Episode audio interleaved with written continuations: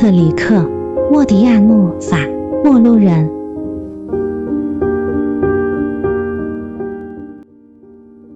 那年的秋天来得比往年都早，秋雨绵绵，枯叶凋零，上索省河畔笼罩着蒙蒙轻雾。我仍住在富尼埃尔山脚下的父母家里，我得找份工作干干。一月，克鲁瓦帕凯广场附近的一家丝织品公司雇用我当了六个月的打字员，工资微薄，但我省吃俭用。假期，我去了西班牙南部的托雷莫利诺斯度假。那年我十八岁，生平第一次离开法国。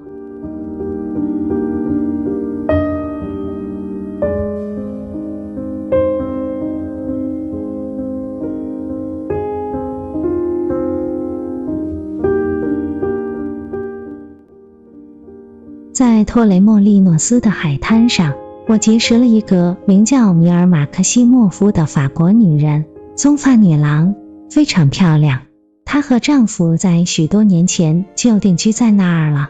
我在他们经营的一家小旅店里租了一个房间。她告诉我，明年秋天她将去巴黎的朋友家里待很长的一段时间，还把她朋友的地址给了我。我也答应她，如果有机会就去巴黎看她。回来之后，我仿佛觉得里昂显得更加阴沉。离我家不远的地方，在圣巴德勒米路上坡的右边，有一所天主教前使会的寄宿学校。山坡上建了几幢房子，它们外表凄凉，俯视着下面的大街。学校的大门嵌在一堵大墙之中。在我看来，那年九月的里昂仿佛是寄宿学校的那堵大墙，于黑的围墙上。偶尔停落几缕秋日的阳光，那时寄宿学校似乎是被人们遗弃了一般。雨中的围墙就像监狱的高墙一样，我隐约感到它成了通往我未来道路的一道屏障。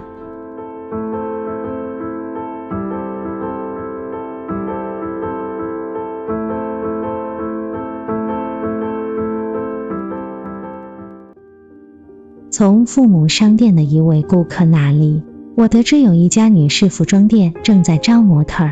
据他说，每月的酬劳有八百法郎，比在丝织品公司多两百法郎。他给了我服装店的地址，我决定去试一试。在电话中，一个威严的女生让我在下星期的一个傍晚去格罗雷大街四号面试。接下来的几天里，我一直在说服自己必须得到这份模特的工作，而在这之前，我从未往这方面想过。也许这样一来，我就能为自己寻找到一个离开里昂前往巴黎的好理由了。随着面试的日子逐渐逼近，我心里变得越发不安，我的生活也可能就此赌一把。我告诉自己，如果我不被录用，就再也不会有这样的机会了。我能否拥有这一线希望呢？该穿什么样的衣服才能通过面试呢？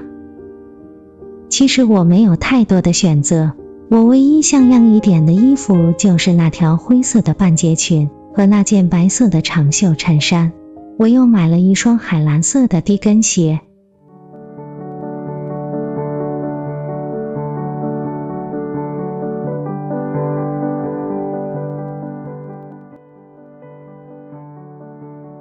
事前的那天晚上，我待在自己的房间里，穿上了那件白色的衬衫、灰色的短裙和海蓝色的鞋子。我就在那儿一动不动地站在衣橱的镜子前，心里嘀咕着：这个女孩真的是我吗？我不禁笑了，可一想到明天的面试将决定我的命运，笑容顿时消失了。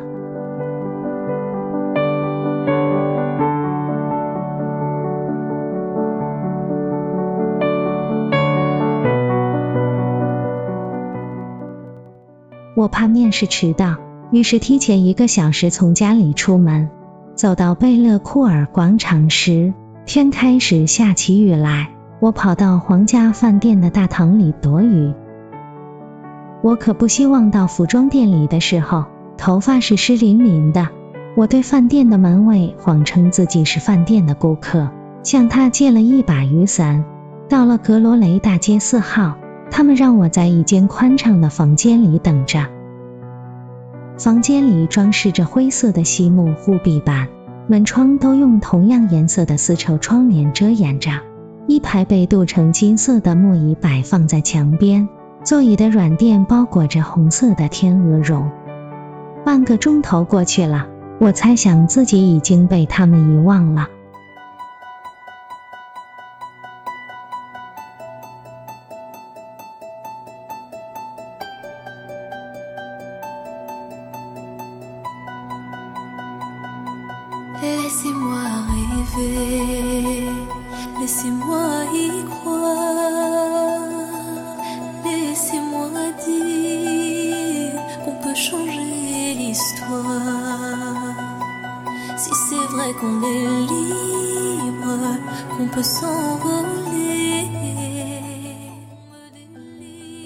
我坐在一把椅子上，听着窗外淅淅的雨声。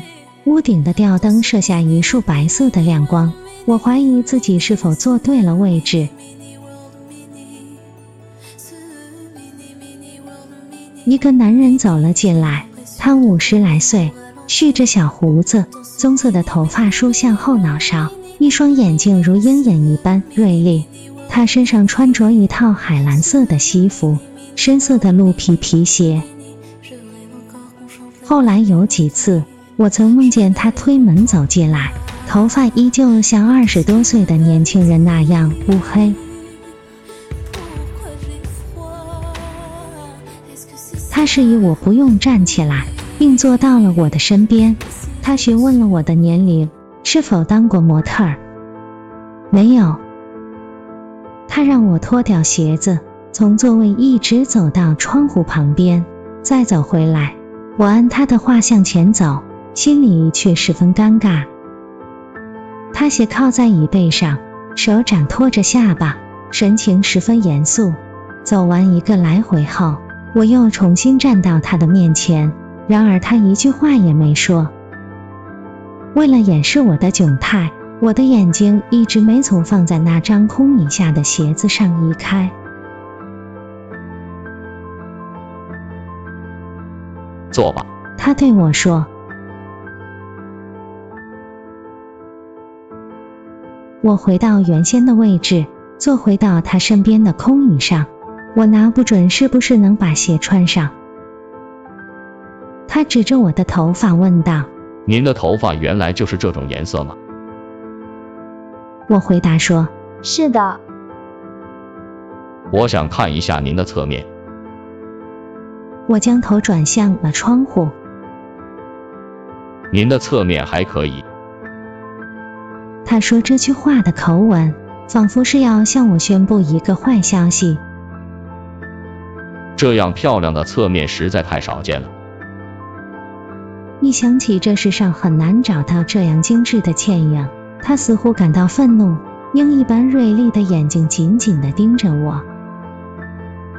如果是拍照的话，这样棒极了，但您仍不符合皮埃尔先生的要求。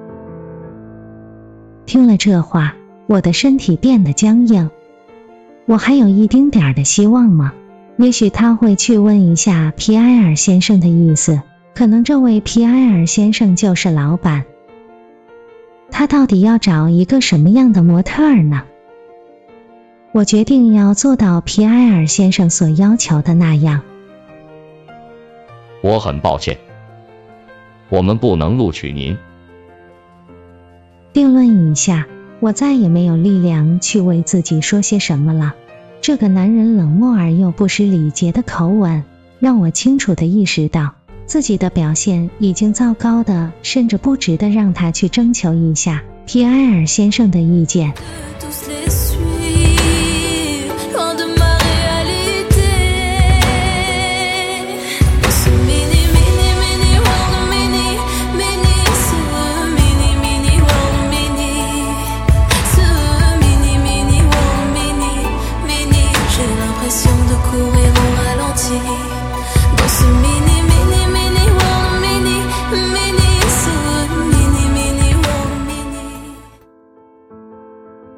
我穿上鞋子，站起身来。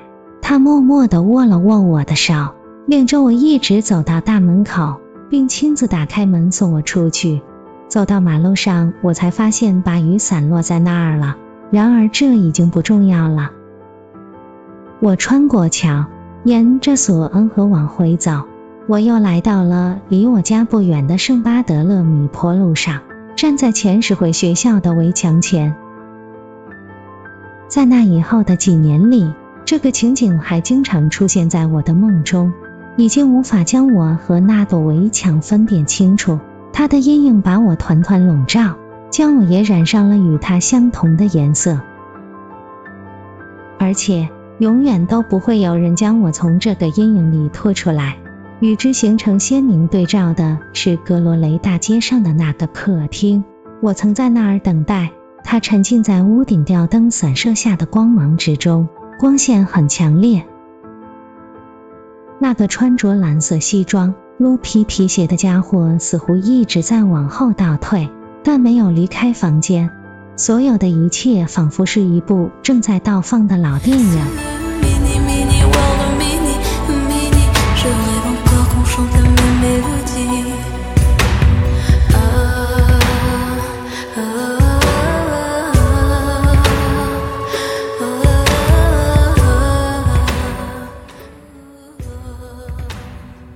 总是做着相同的梦，几年以后。前世会的围墙不像从前那样灰暗了。有几个傍晚，夕阳的余晖洒落在上面，在格罗雷大街的客厅里，吊灯洒下柔和的光线。那个拥有鹰一般眼睛的男人，他身上的蓝色西服变得暗淡，颜色已经褪去了许多，他的面孔也变得苍白，皮肤几乎成了半透明的。唯有头发还保持着黑色。他的声音嘶哑：“您原来的颜色，把您的侧面转过来。您不符合皮埃尔先生的要求。”这似乎并不是他在说话，而是一张正在转动的唱片。同样的话语无休止的重复着，却早已失去了意义。每次从梦中醒来。我都很惊奇的发现，尽管这段插曲曾带给我如此大的失望，使我觉得自己如此不幸，但它已经离我的生活越来越远了。那晚我从桥上走过的时候，我甚至想到过跳进索恩河，仅仅是为了这样的一件小事。